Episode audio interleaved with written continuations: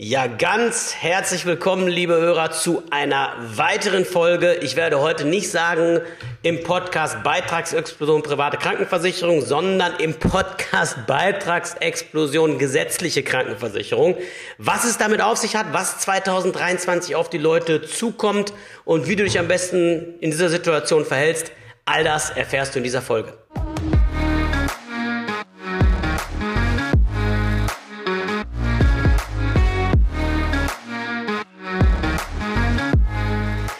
Leute, es ist kein Geheimnis. Die Spatzen pfeifen es von den Dächern.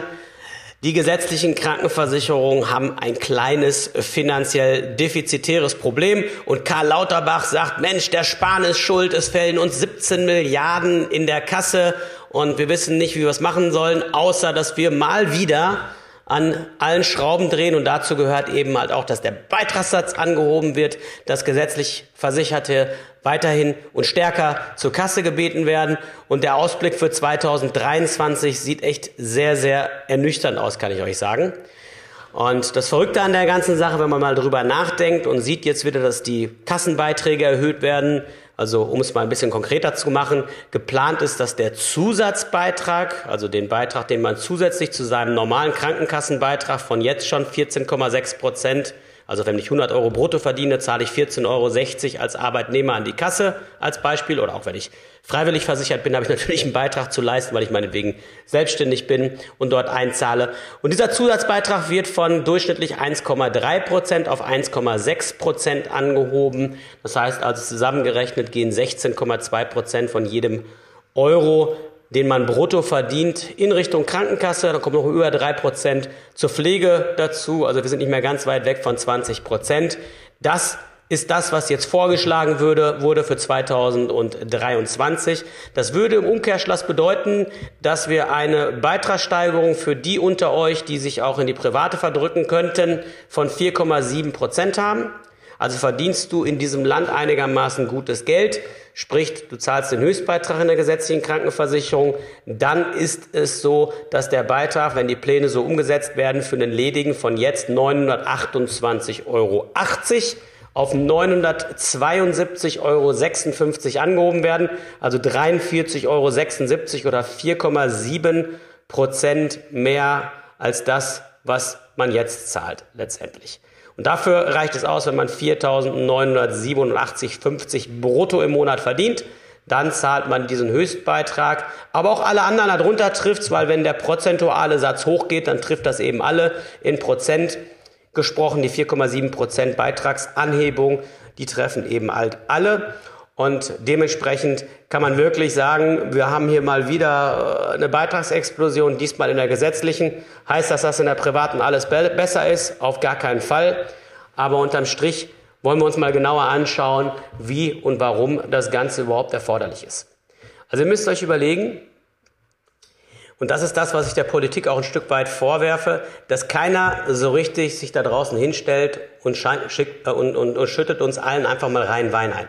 Ihr müsst euch überlegen, als 1883 Bismarck mal unser Sozialversicherungssystem erfunden hat, war die Ausgangssituation die, die Menschen haben auf Höfen gelebt, die Menschen haben auf dem Land gelebt, das war es noch nicht so entwickelt und man hatte sehr viele Kinder, die Menschen wurden noch nicht besonders alt und dementsprechend funktionierte auch dieses Umlageverfahren sowohl in der Rente als auch in der Krankenversicherung, auch später in der Arbeitslosenversicherung.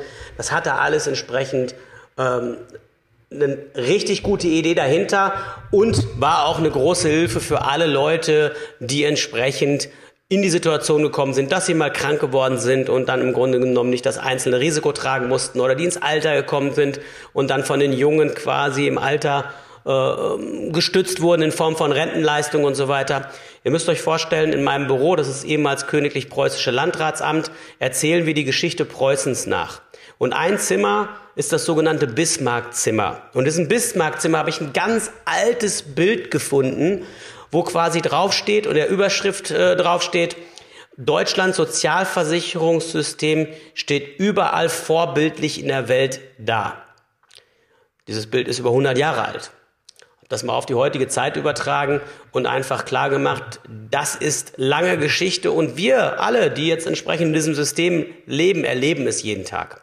Und was ich so schade finde, sowohl auf die Rente bezogen und auch auf die Krankenkasse bezogen, dass sich keiner da vorne hinstellt und einfach sagt, pass auf Leute, wir haben mittlerweile so wenige Beitragszahler, wir haben so viele Rentner, wir haben so wenige junge Leute. Ihr müsst euch mal überlegen, im Jahr 2050 wird Deutschland einem riesigen Altersheim gleichen, weil wir mehr über 60-Jährige rumlaufen haben werden als unter 16-Jährige. Und das ist wenn man so will, die Situation, vor der wir alle stehen. Und das bringt ja nichts, die irgendwie schön zu reden. Das sind die Fakten. Und den Leuten zu sagen, so wird es nicht weiter funktionieren. Wir müssen einen kompletten Sozialumbruch machen.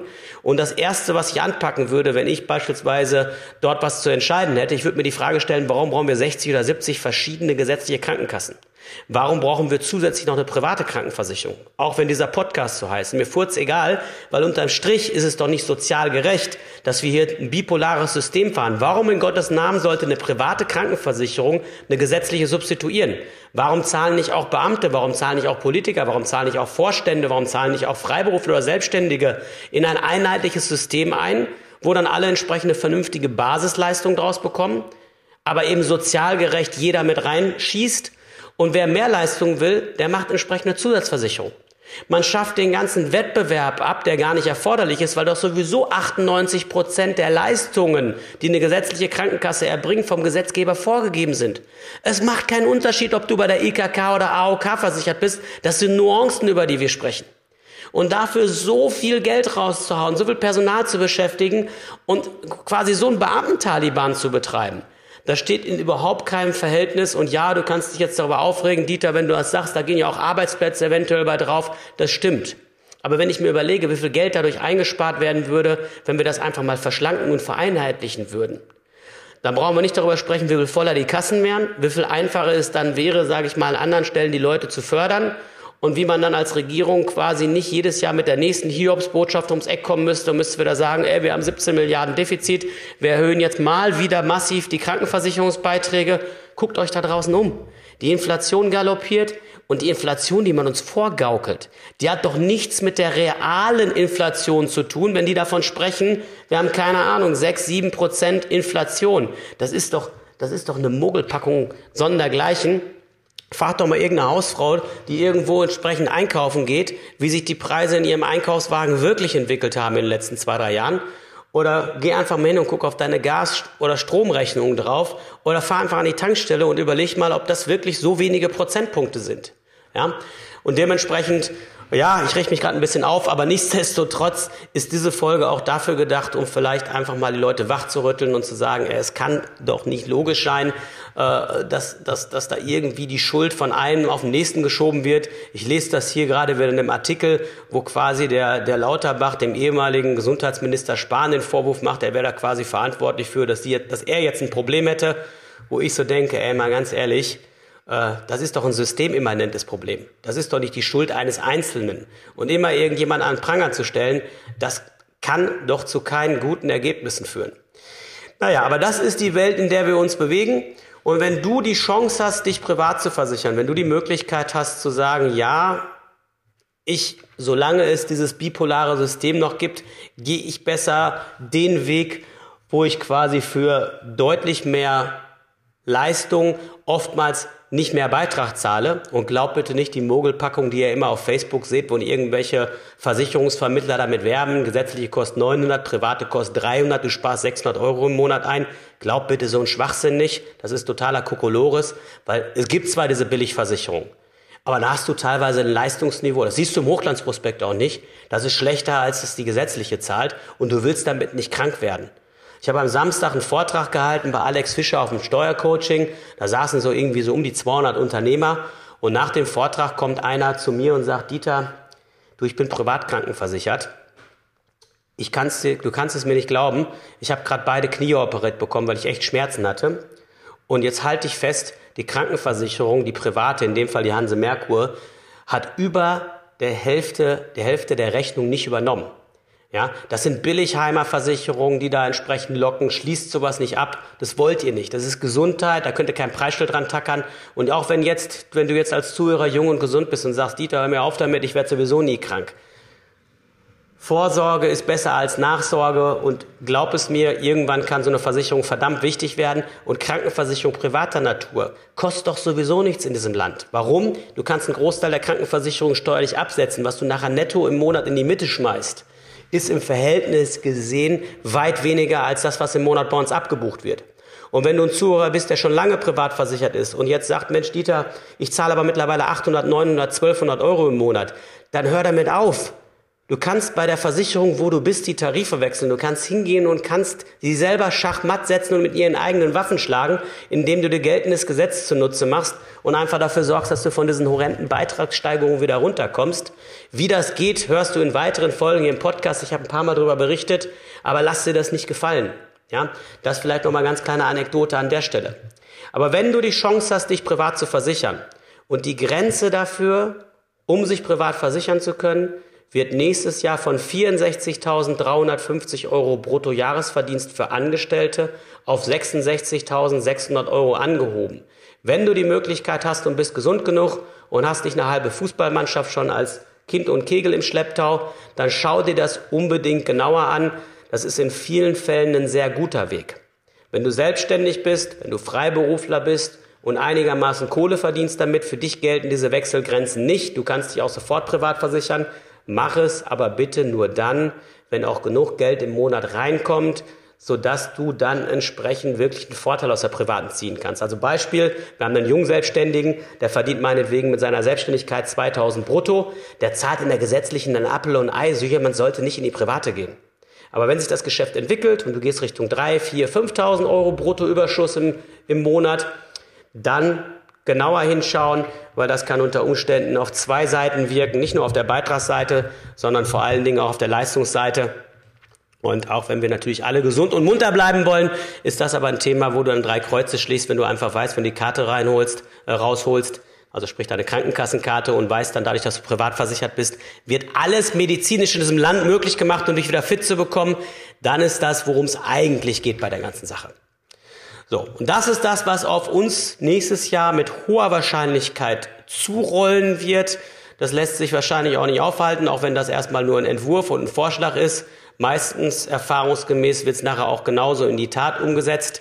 Und insofern stell dich schon mal drauf ein, du hast jetzt zumindest schon mal ein paar Ideen, was du dagegen machen kannst. Wenn du keine Chance hast, in die Private zu kommen, musst weiter in der gesetzlichen bleiben, dann Klar, gibt es nicht viele Wege, die nach links oder rechts führen. Du kannst aber sehr wohl schauen, welche Krankenkasse nimmt wie viel Zusatzbeitrag, dir vielleicht eine wählen, die ein bisschen weniger wählt, äh, weniger nimmt. Du kannst auch zusätzlich hingehen und kannst schauen, gibt es beispielsweise gesetzliche Krankenkassen, die ihre zwei Prozent, die sie vom gesetzlichen Leistungsumfang abweichen dürfen, für Sachen verwenden, die du gut findest, zum Beispiel Naturheilverfahren, die generell in der gesetzlichen nicht mitversichert sind, aber wo Teilbereiche von dieser speziellen Krankenkasse übernommen werden. Oder wenn du öfter mal Rücken hast, gibt es Krankenversicherungen, die sagen, ey, gerade für Rücken bieten wir halt Sonderprogramme an. Genauso für, was weiß ich, familienfreundliche Krankenversicherung. Also da kannst du sie eigentlich differenzieren und nochmal gucken, wenn du schon mehr zahlst, dass du dann zumindest in den Bereichen ein bisschen mehr bekommst, die dir am Herzen liegen. Ja, das war wieder eine weitere Folge im Podcast Beitragsexplosion private Krankenversicherung. Ja, er heißt nicht Beitragsexplosion gesetzliche Krankenversicherung, aber ganz ehrlich, in beiden Systemen gilt es genau hinzuschauen und lass uns die ganze Sache auch einfach ehrlich betrachten. Es wird in beiden Systemen teurer, so leid mir das tut. Aber du als Zuhörer hast auf jeden Fall eine ganz andere Idee davon, wie du trotzdem das Beste aus beiden Welten rausholst. Und das ist das, was ich dir auch von Herzen wünsche. Und im Umkehrschluss wäre es halt total cool, wenn du hingehen würdest und würdest mehr Leuten von diesem Podcast erzählen, würdest mit mehr Menschen dieses Wissen letztendlich teilen, weil je größer wir hier werden, je mehr Leute sich uns anschließen, umso mehr können wir da draußen auch im Guten für die Menschen bewegen und das ist, was das eigentlich erklärte Ziel von all der Arbeit hier ist. In diesem Sinne, sehr, sehr schöne Woche, bis ganz bald, dein Dieter.